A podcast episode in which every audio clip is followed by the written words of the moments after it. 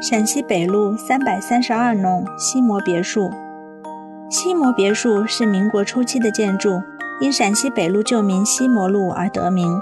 构于一九二四年，为新式里弄住宅，砖混结构三层，为老上海公寓类建筑的较好代表。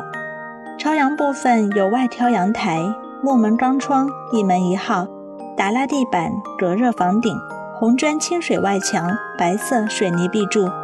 解放前，住户均为中产阶层或小厂主。我国近代健美运动创始人赵烛光曾居住于此，现为普通居民住宅。